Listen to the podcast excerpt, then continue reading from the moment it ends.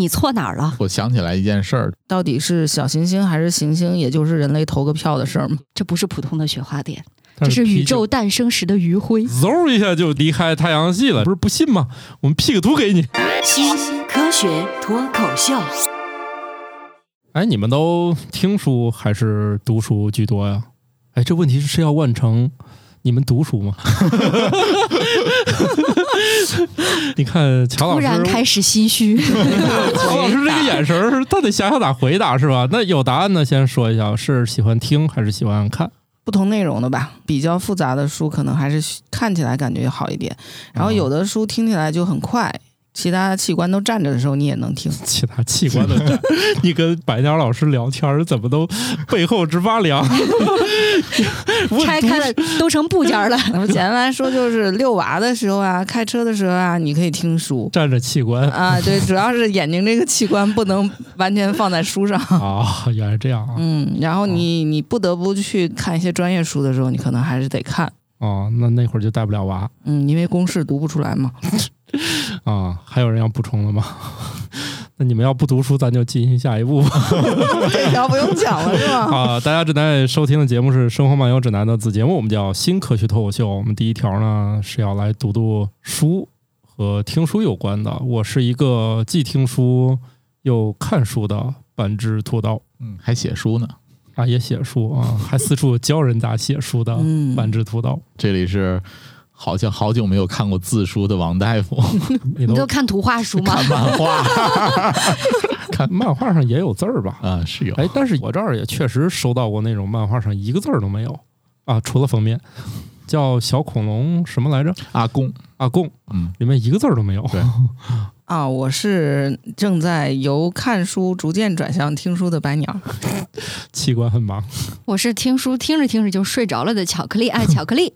主要是我听书的话，觉得就是在脑子外面记不住。跟我差不多。我而且现在好多听书软件啊，他把那个书念给你嘛，都是机械音，嗯然后都是 AI 那种机械音。它其实是阻碍理解的。对，我们之前不是老在节目里面讲，我们的节目就是给大家一种知识流过大脑的感觉吗？我听书就是感觉那个音频流过我的大脑，对什么都没留下。嗯、确实这种感觉。但是你们有没有想过，读书也没留下什么？扎心了。嗯、不要这么快戳穿嘛。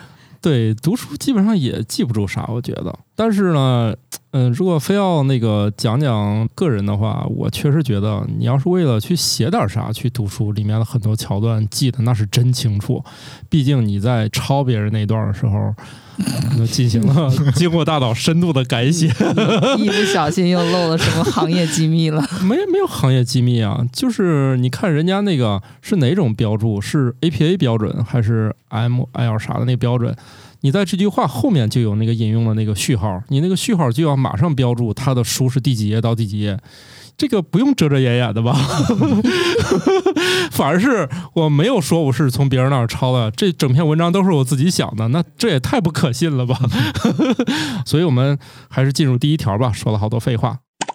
听书和看书在对文章的字面理解方面并没有明显的区别，而看书有助于人们对文章的深度理解，但听书可以更好的激发人们的情绪，更适合小说、诗歌类的文章。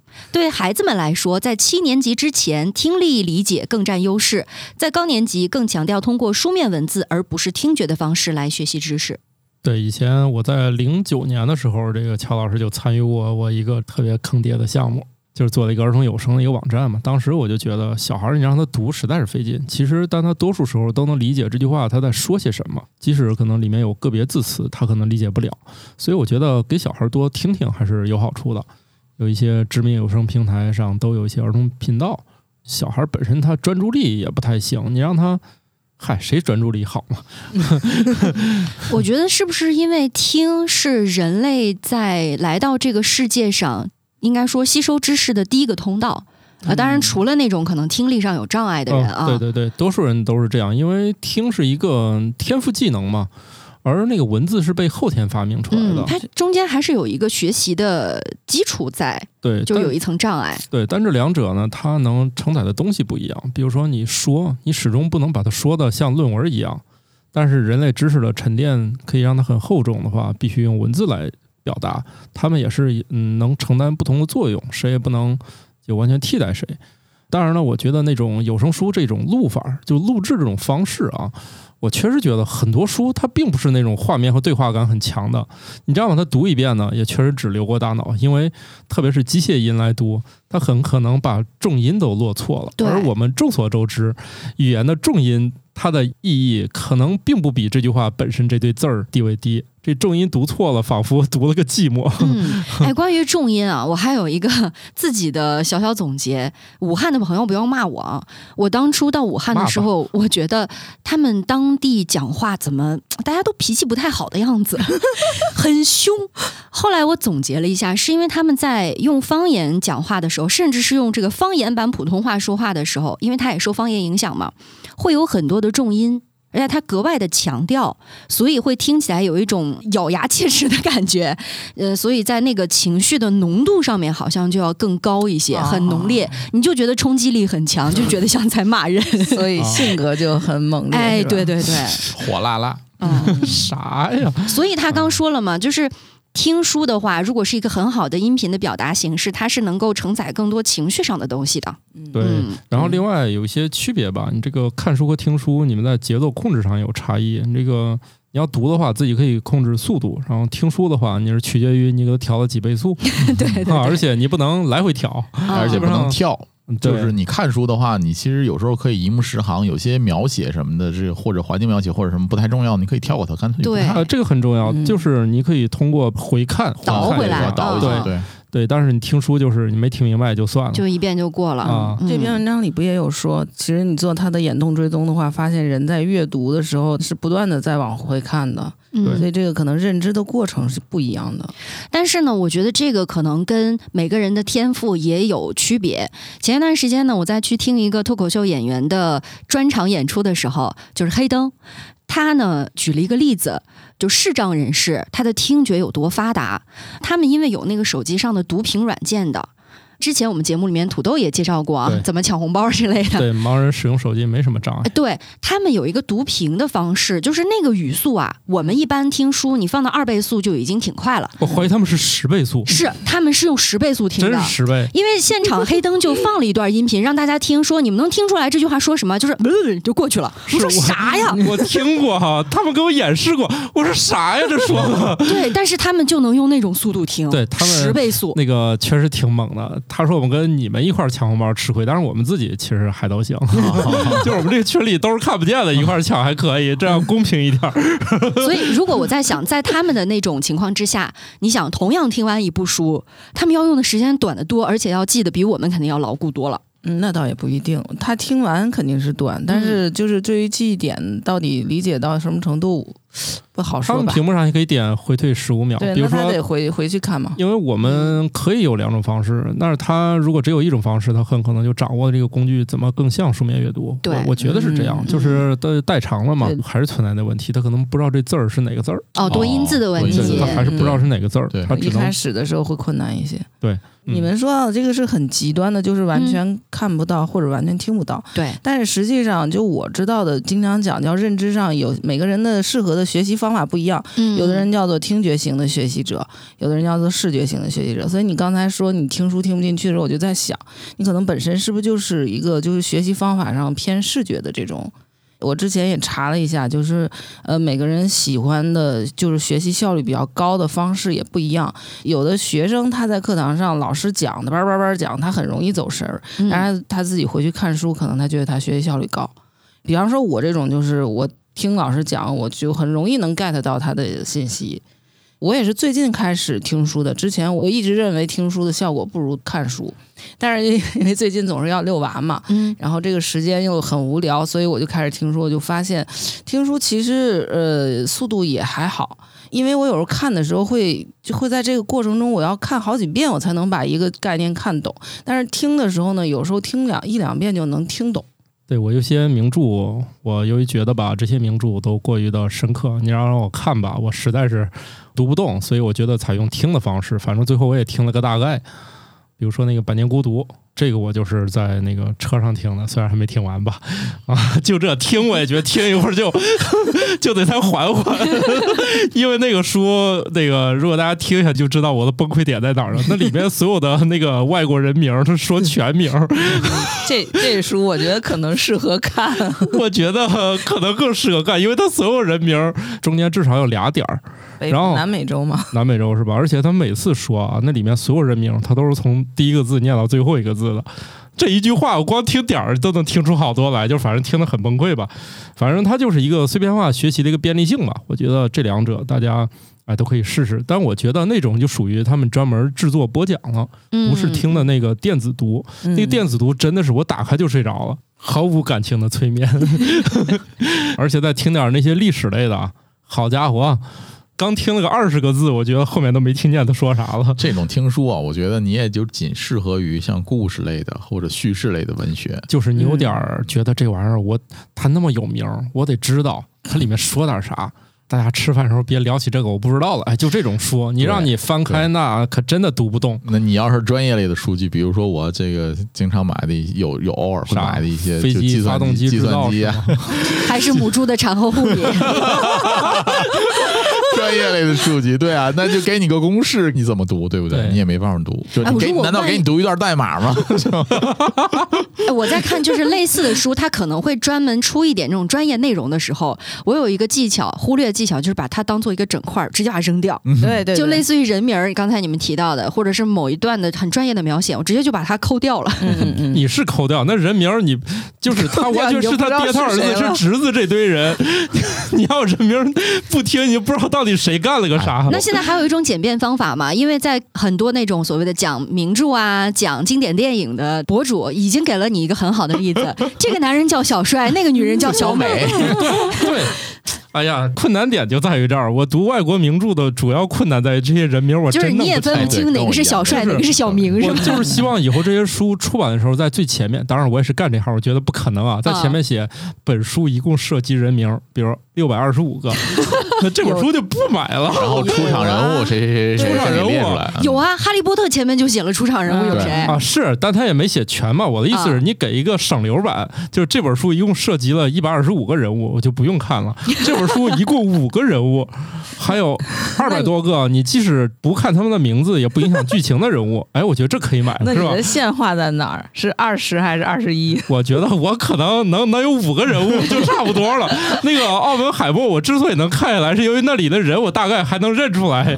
主要以前课本里提过。对嗯我多多少少能对上号。好家伙，你要是澳门海默给我拍成那个美国八卦史那种的，那所有全是明星的名字，我就肯定看不下去了。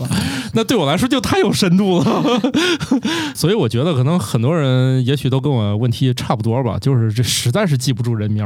那你像《红楼梦》，我至今没有勇气去看，因为实在人名太多了。我记得我小红楼梦》的人名也长吗？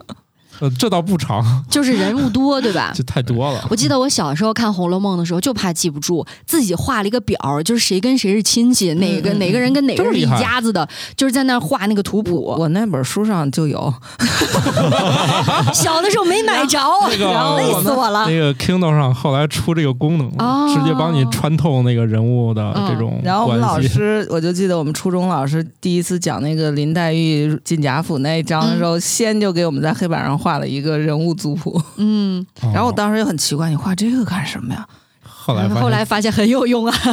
那都很很后来以后，对你上学那会儿，基本上是不明白老师当时是为什么用这个高度来教你。对，嗯 就类似于以前老师要求你背诵全文的时候，你不理解，不理解，对对，长大了就明白了。嗯哎，我最近终于又有机会看一遍小学一年级课本的时候，我突然发现里面那些文章确实还挺好的。我举个例子啊，咱当年肯定读过一段儿，说这个天气闷热，下了个雨，雨嗯。下完之后呢，天又晴了，知了又开始叫了那一段儿，我重新读了一遍，觉得 这文章当时就学过，咋没有现在读起来这种感觉？跟着儿子学语文。对，真的，就那个课本儿这么好的范文，当年真的是吃不透。长大了才觉得这段范文写的真好，短短几百字，把各种景象啊、画面感啊，包括里面那些动物的反应、人的这种体会，全都写在里面了。要不说，确实是人在学生时代有很多时候你，你只能你长大才能理解这段课文这么厉害，至今我都写不出来这样的东西。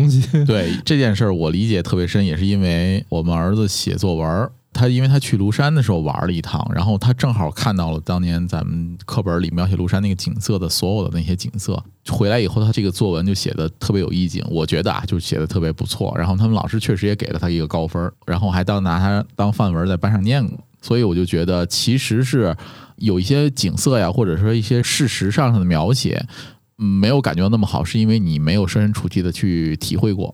如果你一旦体会过那个这个实景，或者说是这个感觉以后，你再写出来的这个文章，或者你再看到这个文章，就更理解了。大家有兴趣可以看看啊，人教版小学的一年级不对，应该是二年级下，所以说是读万卷书，行万里路。对哎，嗯，二年级下啊，大家去读读这个《雷雨》，然后你去回顾一下，非常好啊。其实好的文章也没有那么复杂，只是咱写不出来。好了，啊、我们来了解一下一些特殊情况吧。我觉得这也是我一直一个困惑，我终于找到了一个说法。某些婴儿出生时就带有尾巴，但这并不是一种无害的退化了的尾巴，可能会是患有某些先天性疾病的征兆。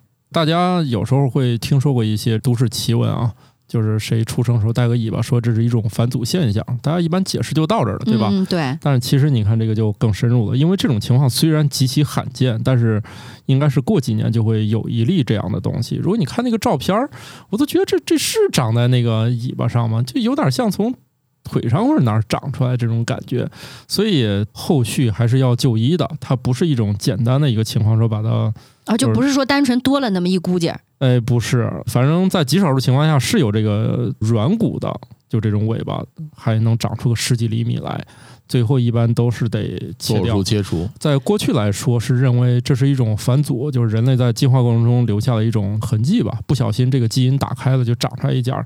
这种这个理论呢，目前来说就已经过时了，大家不要再以长出一个尾巴是一个返祖现象这种来去说了，发现它可能并不是无害的，切了就行了。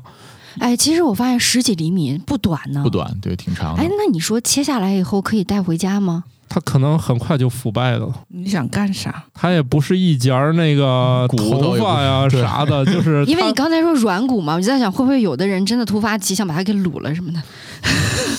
这好家伙，这种我觉得轮不着你，肯定那个医院发现这个还等着发论文呢。哦，嗯，嗯，毕竟很少，很罕见哈。嗯别，那就非常非常罕见了。可能更多的来说，这是一种先天缺陷吧。嗯，但是我哦觉得在生活当中、日常当中，这种情况并不罕见。哦，嗯，因为我妈老说：“你怎么又不关门呢？长尾巴了吗 好家伙，你这不是 你这有点像那个驾校那个教练，前面是有啥我看不见的东西吗？你咋不开呢？？”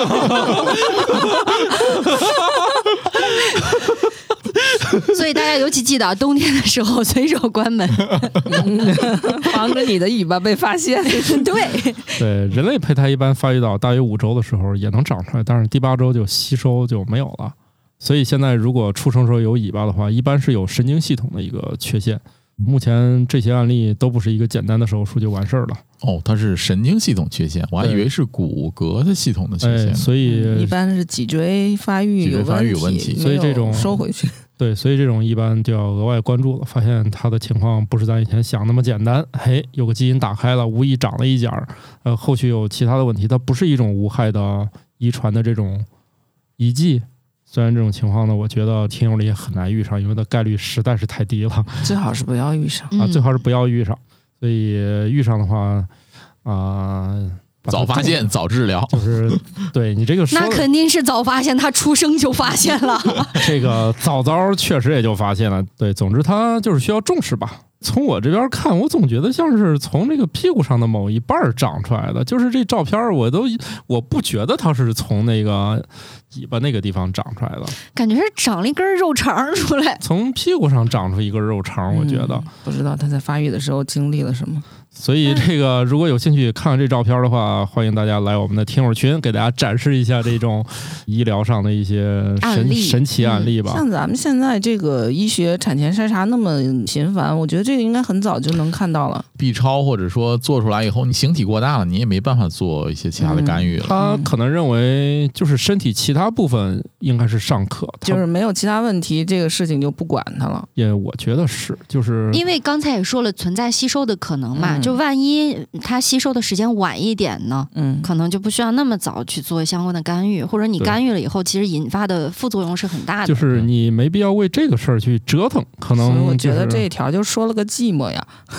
就是让大家了解一下世界的，就刷新一下对世界奇闻的认知。本来就已经很焦虑的产妇 又多了一条焦虑焦虑。没有没有，就是我们节目的底线是不聊那些令产妇焦虑的。这个刚才乔老师也问我了，我说这个概率实在是低到就是不属于正常的这个现象，它 真的非常非常罕见。就全球这么多人，他也没有没有几例，就是我是是想说啊，就是反正你产检的时候没查出来，肯定不会生出来有的。嗯啊，对，没错。没人放心吧啊！这我们不做跟那个产妇焦虑有关的东西，我们节目也向大家保证不贩卖 焦虑这个 不贩卖让产妇焦虑的产品。和好就跟我们能带货似的，我们也不卖东西。比如说，我们保证？不像我们保证不像大家这个卖防辐射服，也坚决在未来的发展过程中 不接这类广告，不销售相关产品。虽然它是有效的，啊，那，就是有效，它就是把电磁波挡着了呀。对啊，嗯啊，你能说它没效吗？它有效啊。对啊，我做过这个确实验，防辐射，但是辐射本身没有伤害。对对，对，就是。然后这个衣服呢，本身带来的另外的一些副作用，哎，但是吧？，但是怎么说呢？就是这种产品，我们也抱着这个怎么说，它也不是一个有害的产品。你穿那个，反正你上地铁总有人给你让座吧，也不是说它完全没有作用，是不是？这个到一定月份以后不穿也有人给你让座，白江老师好像很熟悉的样子。不是，我跟你们那讲，可不会。如果说身材稍显丰满的人穿的宽松一点，或者说什么背带裤之类的，也很容易被人让座。我媳妇儿没怀孕之前就被人让过，就穿那种韩式那种小裙儿，个个都跟快怀孕的似的，或者已经怀孕的。我觉得韩式那种小裙儿就经常会有这个误解，她那个腰好像比正常的高一点儿，嗯，就蓬起来了。她那个腰好像是在肚子上面。对，哎，我我对这个不了解，你们别喷我。就是嗯一段有一段时间流行高腰显腿长这样子。对，然后他穿着那个上公交车就被让座了，他一脸迷茫，是咋回事儿了？后来才反应过来，这种属于奇闻级的，不是给大家制造焦虑啊。还是关心一下这个人类和地球的关系吧，和我们地球母亲之间的关系。科学家说，以人类影响为标记的新纪元人类世始于上世纪五十年代。加拿大克劳福德湖中的沉积物被提议作为标志人类世开始的金钉子，记录了从二十世纪五十年代开始全球化石燃料燃烧、核弹爆炸等人类活动的痕迹。位于中国东北的四海龙湾也曾经是备选地点。对你像我们人类的活动到现在来说，大家都知道这个核实验其实就是一个非常明确的一个对环境有影响的一个东西嘛。嗯、所以它一定是会有一些明确的沉淀。我们现在说人类是，那我们这以后怎么跟后代交代啊？我们从什么时候开始啊？化石都挖完了，然后人类以后一定会有化石啊！但是有用的都挖。你们多虑了，你们活的时候好好活着就行了。反正咱还有塑料呢，你 是吧？们你们怎么 你们还琢磨自己以后当个化石，而且研究研究？你死后把你这个遗体捐献给医学院，就是对社会最大的贡献了。嗯，做一个受人尊敬的大体老师。啊，对，进来还得给你敬个礼、鞠个躬呢，然后再拿刀在你身上划了。哎我有一个疑问，就是为什么要定在这两个位置？因为都是北半球的一个北纬四十度、五十度这个附近，就定在这么这个位置呢？对，就是它这个位置最终是怎么敲定的？有什么特殊的地方吗？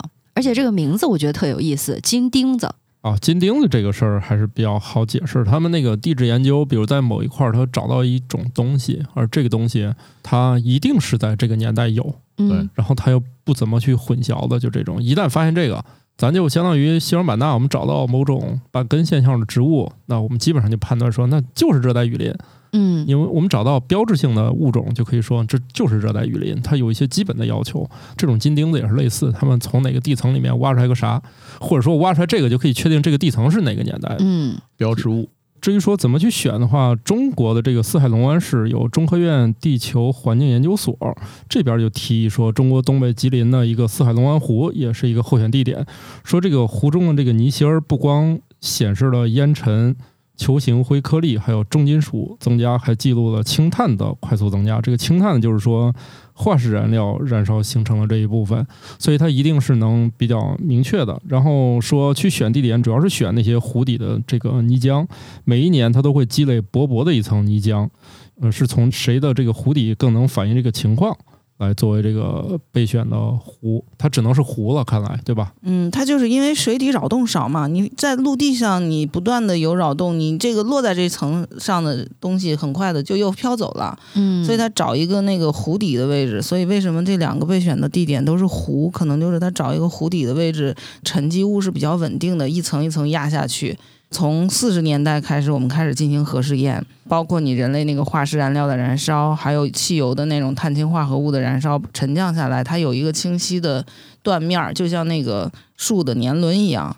你要找一个很清晰的那个年轮很清晰的树，然后它那哪一圈儿是真正人类记，也就一九一九五二年开始的那一圈儿，挑了半天，那中国提出来了一个，然后是不是别他们提出来的另外一个湖？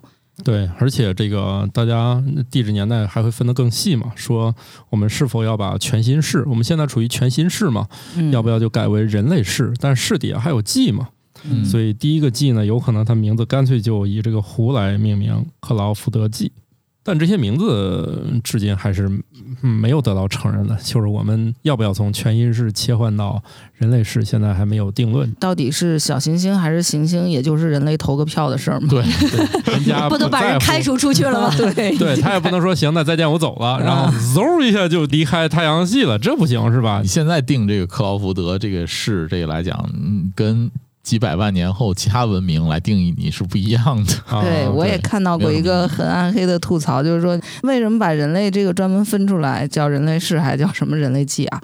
就是因为人类对地球的表面的改动实在是太大了。嗯，然后我看到一个吐槽，就是说你不要看它现在改动很大，它这层可能很薄。对对，但是你要这样说，地质叫什么 KG 界面是什么呢？嗯当年那些不也挺薄一层，但它很重要。可能那一层薄也得要几万年，我觉得人类撑不到那么长。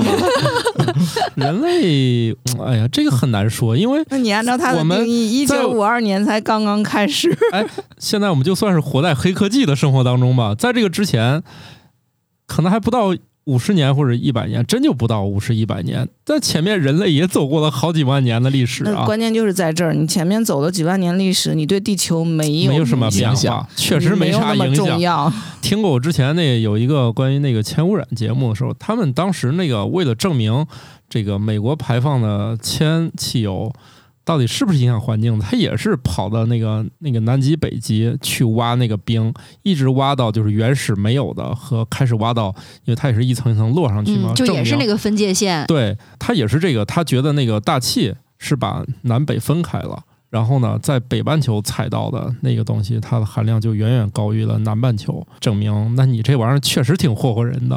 霍霍地球的。对，所以真就是挺厉害的。就是虽然这个改变只有几十年，但他们那个测出来的结果还是很惊人的。就属于遗害万年的那种类型。对，而且而且咱啥时候想过，就大家就开开车，怎么这玩意儿就飘到人家那个雪山顶上了，是吧？你包括现在是是珠穆朗玛峰上都找到微塑料了，这玩意儿跟谁说理去那你说呢？企鹅身体里还有人类的农药呢？啊？嗯，反正我觉得你成为化石的可能性不大，就珍惜当下吧。啊 嗯，以前都是说要在历史上留下浓墨重彩的一笔，那目前看来 可能就是一还是别留了笔我们现在留下的这一笔啊，虽然浅，虽然薄吧，但是它确实挺浓墨重彩的。对对对对对，浅薄且浓墨重彩。站在地球上关心一下远方的事情吧，看点仰望星空的吧。既然脚下的事儿咱自己有都有点控制不住了，二零二二年七月到九月间，研究人员使用西澳大利亚的莫奇森大市场射电阵，发现了一组每二十二分钟重复一次的射电信号。这种信号每次持续时间长达五分钟，间隔十七分钟，看起来非常像脉冲星，但旋转速度是脉冲星的一千分之一。发出这些信号的辐射源，也许从一九八八年就开始活跃了。值得庆幸的是，直到现在，它也依旧活跃，世界上任何人都可以观测到它。我想起来一件事儿，前些年有一个乌龙事件吧，就说俄罗斯的这个研究员发现了一个信号，这个信我想起来了想起来了？这个信号就特别有规律的在每天中午啊或者晚上啊出现这种射电信号，然后我们就开始研究了好长时间。就宇宙开始为你闪烁了，一开始对对对对对，啊然后就后来就发现其实是每到中午晚上，研究员热饭的时候微波炉的信号。生活挺规律啊，这是一个很守时的人。我又想起来另一个乌龙事件，是说他们在测哪个是中微子还是什么的速度时候，中间总是出岔头，后来发现是意大利的研究人员把电源给拔了，是吗？呃，你要这种我好像也有，最后说是网线没插紧。当然也有乌龙中的胜利果实吧，就是什么之前那个什么鸽子屎老拉在天线上啥的那射电望远镜嘛，啊，嗯，后来都清除了，发现那信号还在。还在对，后来是大概就都知道了，至至少有人得诺贝尔奖了，可能嗯就宇宙微波背景辐射那个。嗯对，哎，就反正鸽子屎清了，最后发现这个信号还是清不掉。鸽子不背这锅，这个信号特别有意思啊！我这个脉冲信号，呃，脉冲双星是两颗星在旋转的时候发出的脉冲信号嘛，一千分之一的速度，说明它的这个旋转速度很慢。嗯，它如果旋转速度足够慢的话，那这两颗星的距离要么就足够远，要么就是人为的信号了，就是让人有有无限的遐想。嗯，这里边我就想起一个一九九七年的电影叫《Connect》，中文好像叫什么“超时空接触”。这个电影就特别特别特别的棒的诠释了关于发现的这个信号怎么被解读出来的一个一个故事。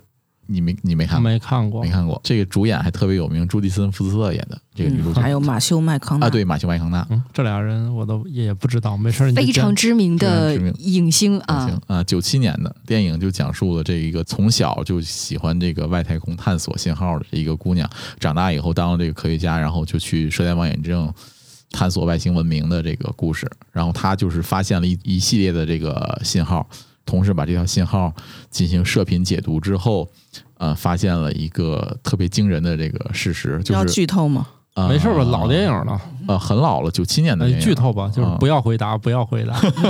不是，那是那是一七年的，然后这个特别有意思的是，里面那个科学家他失明，他只能通过听力来判断这个信号的这个脉冲感觉。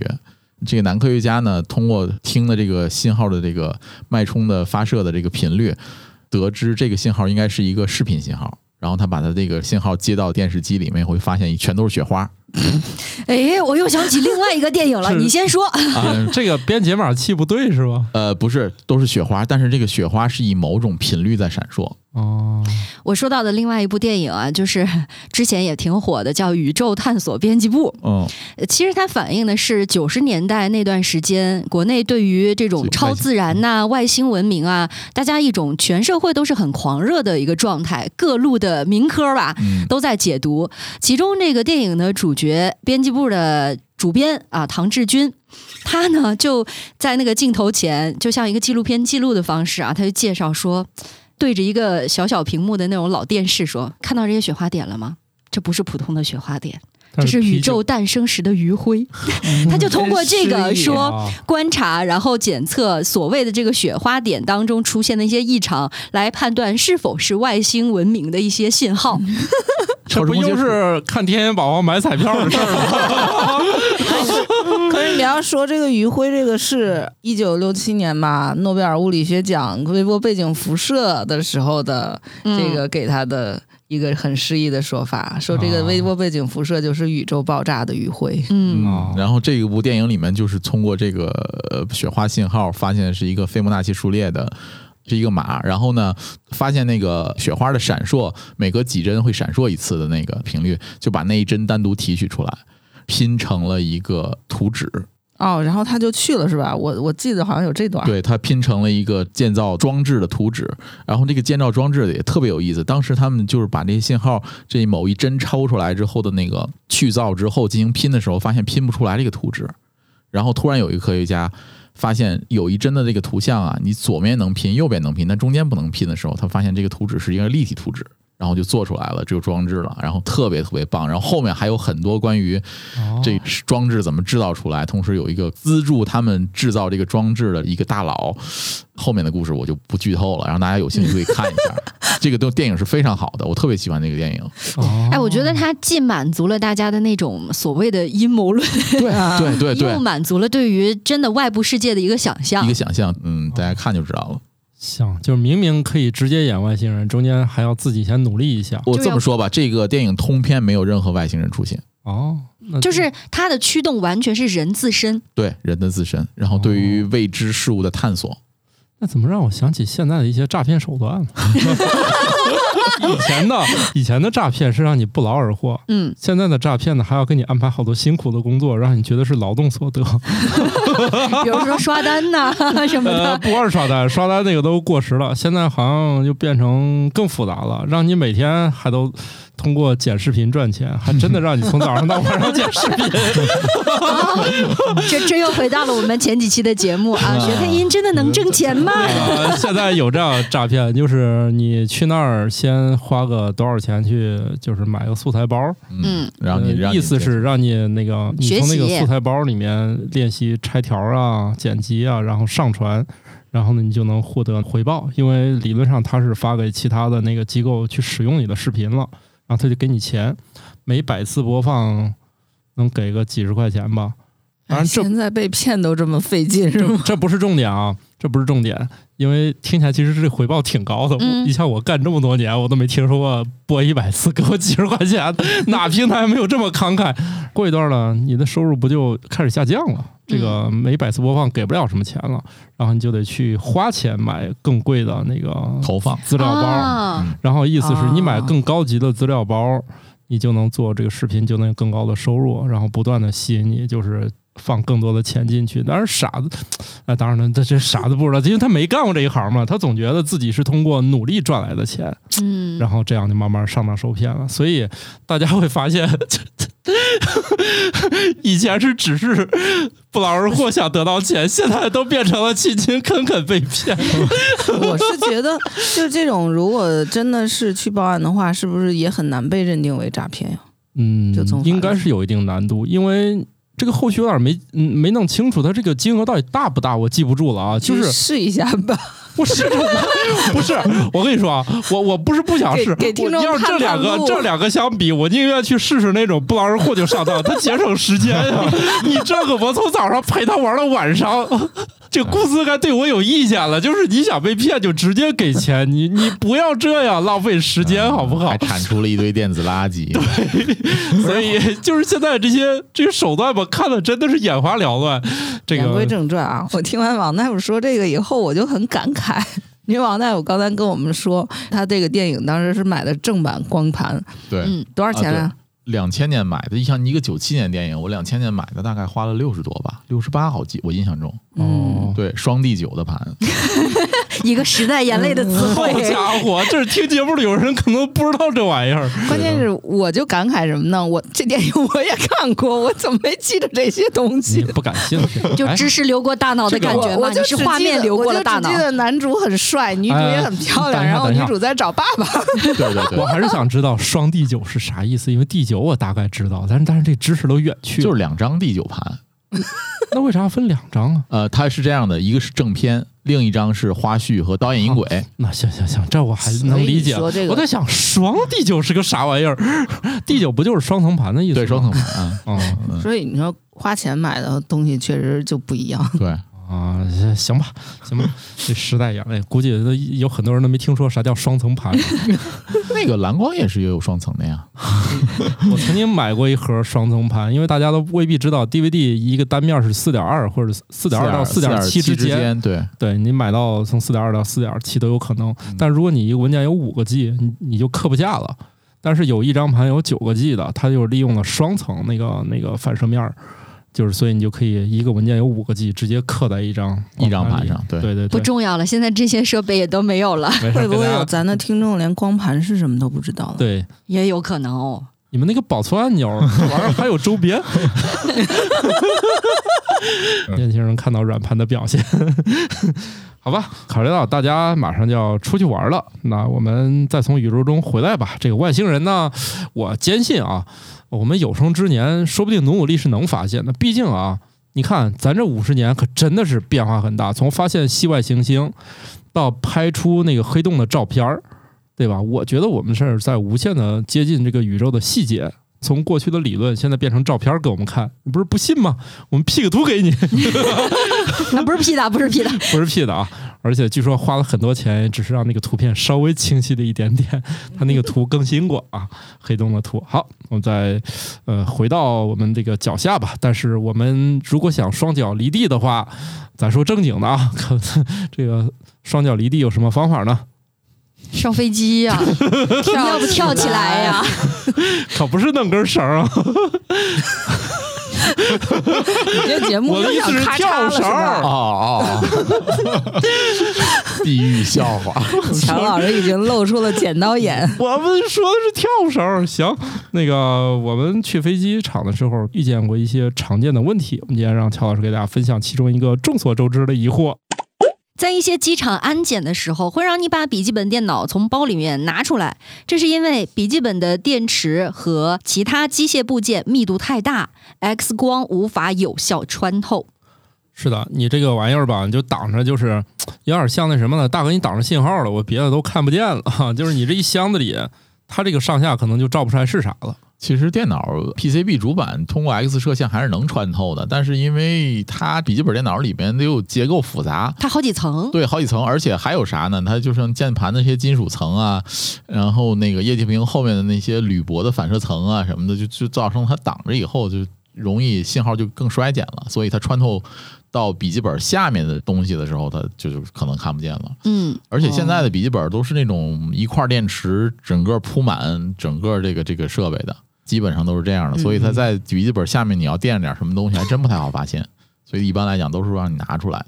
对。就是大家在过安检的时候，有的时候也可能通过自己的余光啊，看到那个嗯。射线的屏幕，对吧？如果有金属那一坨儿，你就看嗯。一整坨儿一整是一个色块儿，一大块儿，对，嗯，电池它主要是想看看多大容量，所以会把电子设备都掏出来。嗯，我印象当中，其实关于飞机上能够带多少毫安的充电设备是有规定的，对对对，但中间经过一次升级，这是有什么说法吗？呃，早期是我记得是五千毫安，现在是一万毫安，现在两万，现在两两万了是吗？嗯。它是那个算法，大概两万多点儿也能带上去，但是没有那个规格，所以一般大家带到两万是完全没有问题的。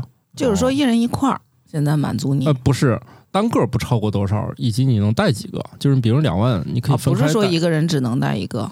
对，要不是要不因为你有多个设备嘛，比如说你的笔记本电脑，有的是有照相机的电池、哦或者平板，它每一个其实都有自己的电池设备，它应该是多个，然后单个的容量不能超过多少，是这样子规定。哦嗯，反正如果你带一个充电宝，带一个笔记本的话，那个充电宝就不能超过两万。对，对，它是用那个瓦时来算的，嗯，W H 对，对？然后它经过换算，就是两万肯定是可以。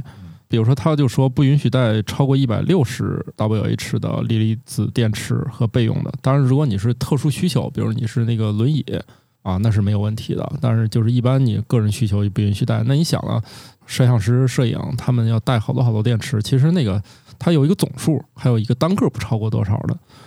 啊，大家在这个乘飞机之前呢，都可以去再读一遍，因为这东西呢，它是虽然它改变没有那么频繁吧，是说随身携带吧？对对，不是说那个不能不允不能通运。不允许嗯，嗯啊。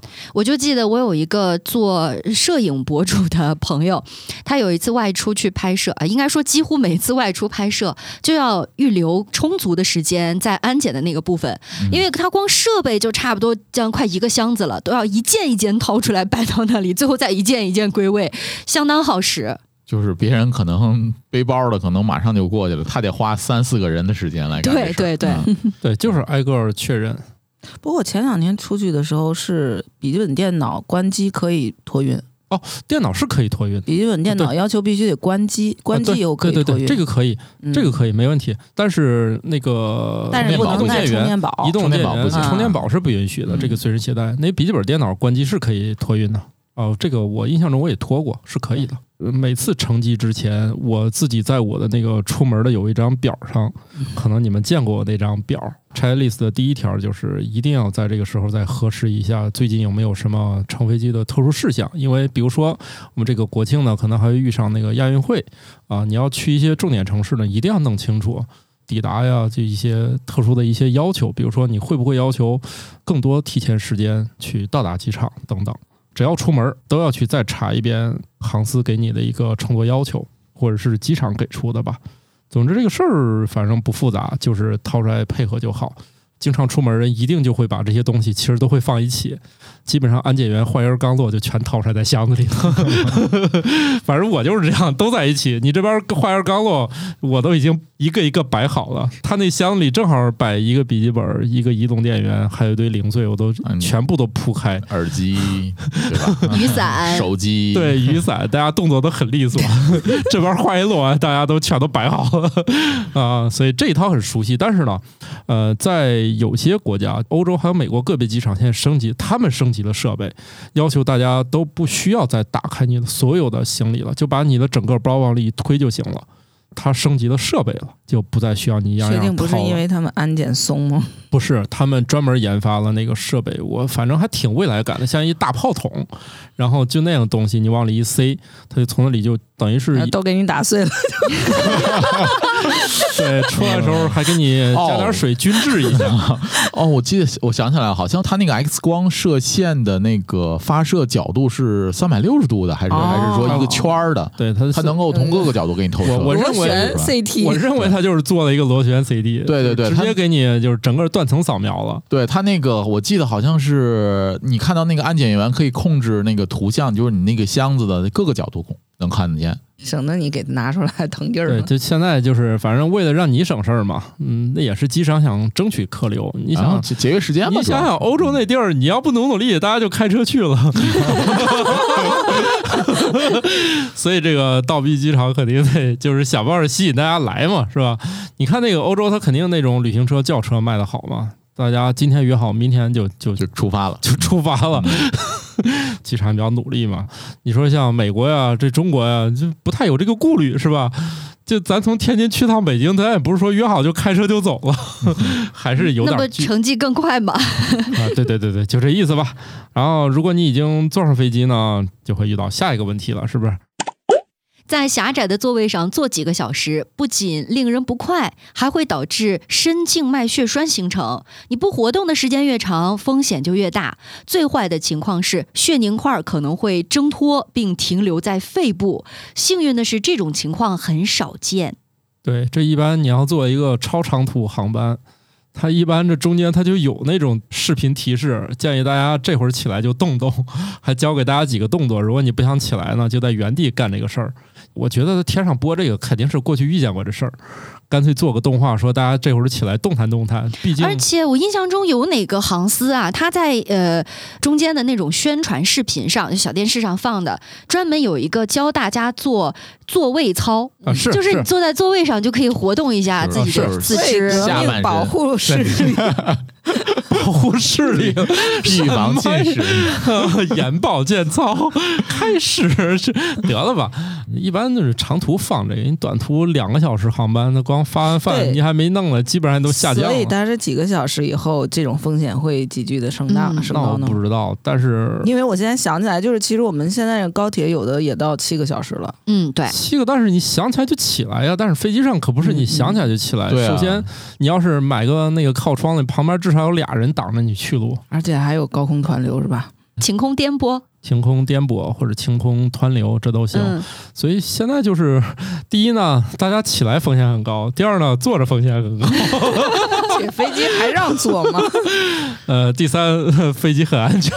还不是说这个有的有的叫坐那个半站立式的那种座位，那种是搞笑的，现在还弄成双层的，嗯，闻个屁都是新鲜的。啊，那这个飞机肯定他也，你以为他不想卖站票吗？还是想来想去，万一这人一出溜到天上咋弄？虽然大家都在天上，但是你到天花板上就不好了。那个时候啊，可就不是站票了，那是挂票是飞对那是挂票，挂了的票不就是挂票吗？对大家都别琢磨了，特别是中国肯定是安全第一的啊。不过说起来，这个肺栓塞确实挺危险的。我就想起来，新冠感染以后，有一些人会出现一些血栓问题。嗯，呃，我认识的一个朋友，就是他感染以后，其实已经痊愈了，但是他的血栓呢就进入了肺部。然然后当时去的时候，一开始是感觉喘不上来气儿，他没有想到那么严重，送到医院还挺及时的。如果可能晚去两个小时，就抢救不过来了。哦，这就是说那个肺梗是吧？对，哦，就是血块进入血块进入肺部的主动。脉。嗯，那难怪呢，肯定是机组遇见过这事儿，那我觉得否就是说，则他们不会为这事儿拍个视频让大家这会儿起来动动。对，嗯并没有说那么罕见。哦，哎 又焦虑，是啊。其实我觉得这跟日常提醒大家在上班的时候，可能大部分人都是久坐的这种哎状况，对站起来走一走，活动一下，我觉得跟这种提示是一样的。对，是我们发出的所有提示原因，主要是大家现在都活得比较长，大家为了这个惜命，大家都都 了解一些宅。呃医疗小常识哈。你看现在这个智能手环都是你可以设定久坐多长时间之后，它会提醒你运动一下。嗯说起来这个我就生气，我刚走了一圈回来，往下一坐，他说您坐的时间太长。啊，对我之前有戴过一个早期的那种运动手表，它应该是没有设置，它有个固定设置，就是你只要戴着它，每一个小时它就会震一下，提醒你起来该走了。但事实上呢，我刚跑完五公里，嗯 它就震一下说：“您坐的太久了，起来走走吧。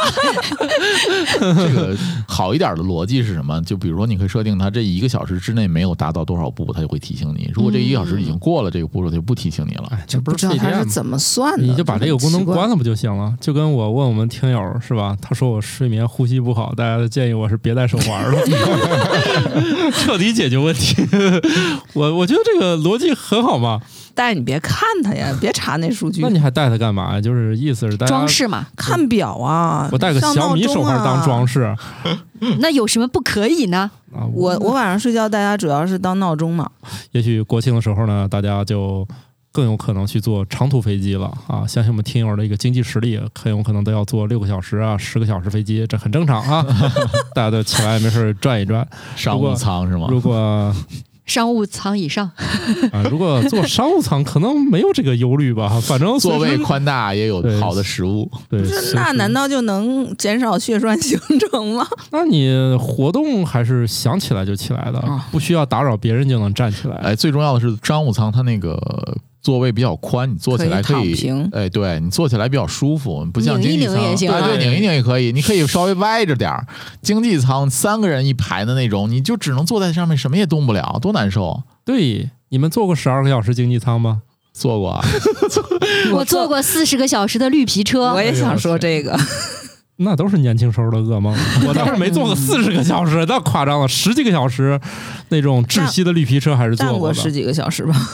对，啊那那那个确实挺噩梦的，不是坐着也很难受，嗯压根儿起不来。挺噩梦的。那 起来就得站着了。算算那段儿，由于我们国家经济的发展，早就不需要了，这个没没有那么可怕的场面出现了，我觉得未必啊。还是挤的。还是挤的对，寒暑假包括跟那个用工潮，就是什么返乡的叠加的时候也一样的，哦，好的吧，失敬失敬啊。不接地气了。你啊，这个人，不接地气，确确实是，确实是我我最近连地铁都不坐了，你让我咋接地气啊？这门儿都不出了，接不了了啊！嗯，那行吧，反正这个祝大家旅途愉快啊！下集就快要到国庆期间了，如果你呢跟我一样没有出游计划的话，那可以继续听我们的节目 啊！希望大家还是可以出去转转的啊！反正今年我是选择不出门了。哎，我怎么翻来覆去都是这样自我 冲突的话？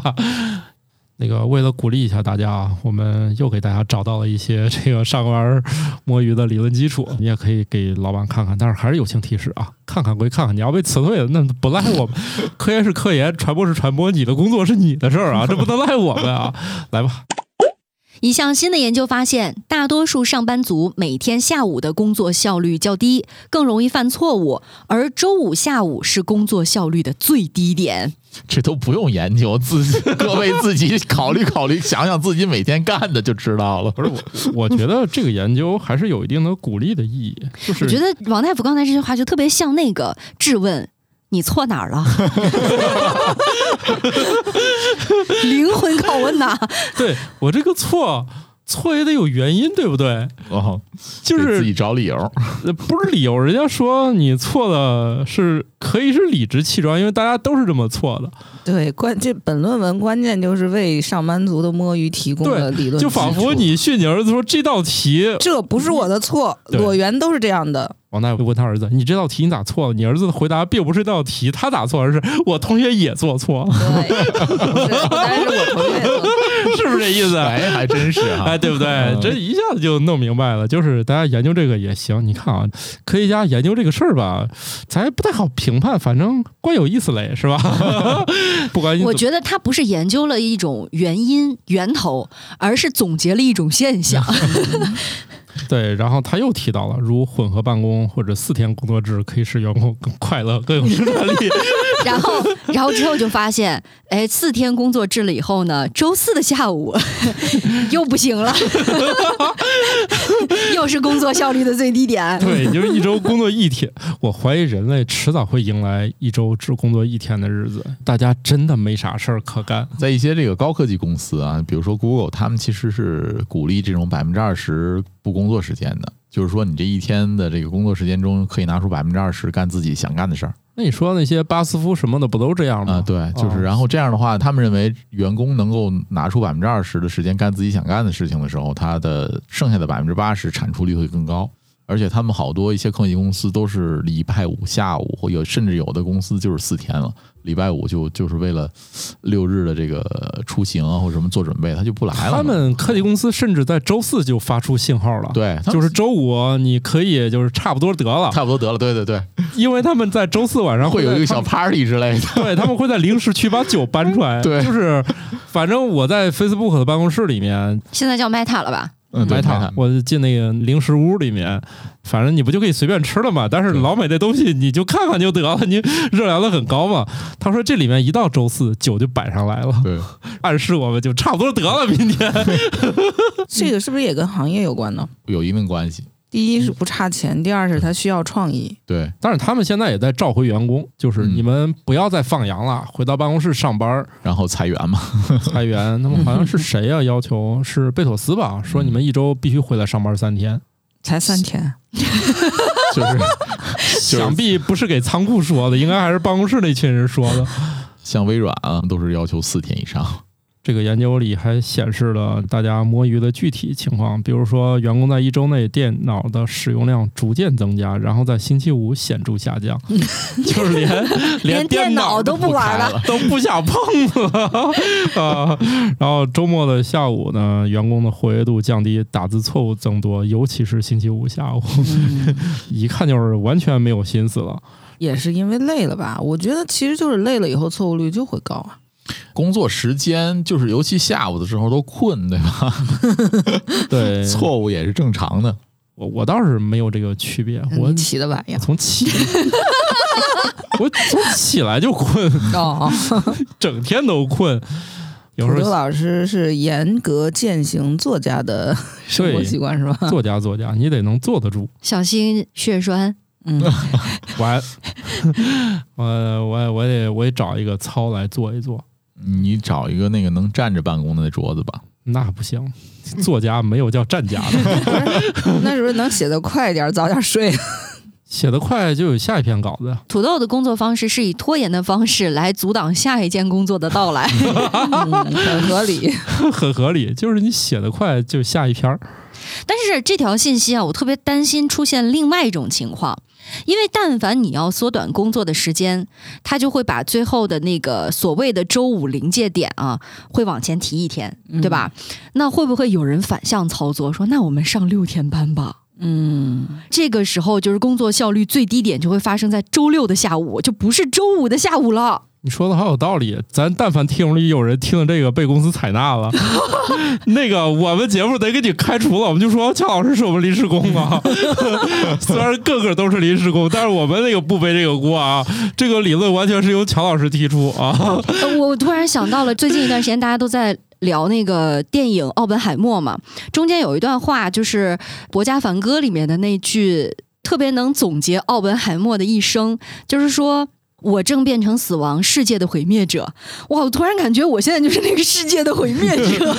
你想多了。那你那个要是的话，你这个不觉得他能在金钉子那个里面留下点什么？你看起来也不像是能变成化石。我撑死能成为一个大体老师，不一定，说不定大家要给你挫骨扬灰。呃，这算增加轻，嗯这也不是轻叹啊，反正 你小心着点啊。但是放心吧，乔老师能力也没有那么强，你主要是节目听众没有那么多。对，你要不先先给你所在的公司做这个提议吧，看看周围同事要不要弄死你。啊，新科托冷知识大放送。阳光会促进香蕉的成熟过程，十二摄氏度是香蕉储存的最佳温度。把它们存放在阴凉黑暗的地方，会减缓香蕉的褐变过程。香蕉的茎是释放大部分乙烯的地方，用保鲜膜把根茎部包起来，也不失为一个好办法。过度拔眉毛会造成疤痕，并阻止眉毛再生。眉毛的生长期只有两到三个月，而头发的生长期是两到八年，这就是为什么眉毛比头发短得多的原因。根据国家相关规定，可以销售的合格猪肉必须要有两张两证，其中的两张就是购买猪肉时常见的蓝章和红章，分别对应兽医和屠宰场对猪肉的双重检查。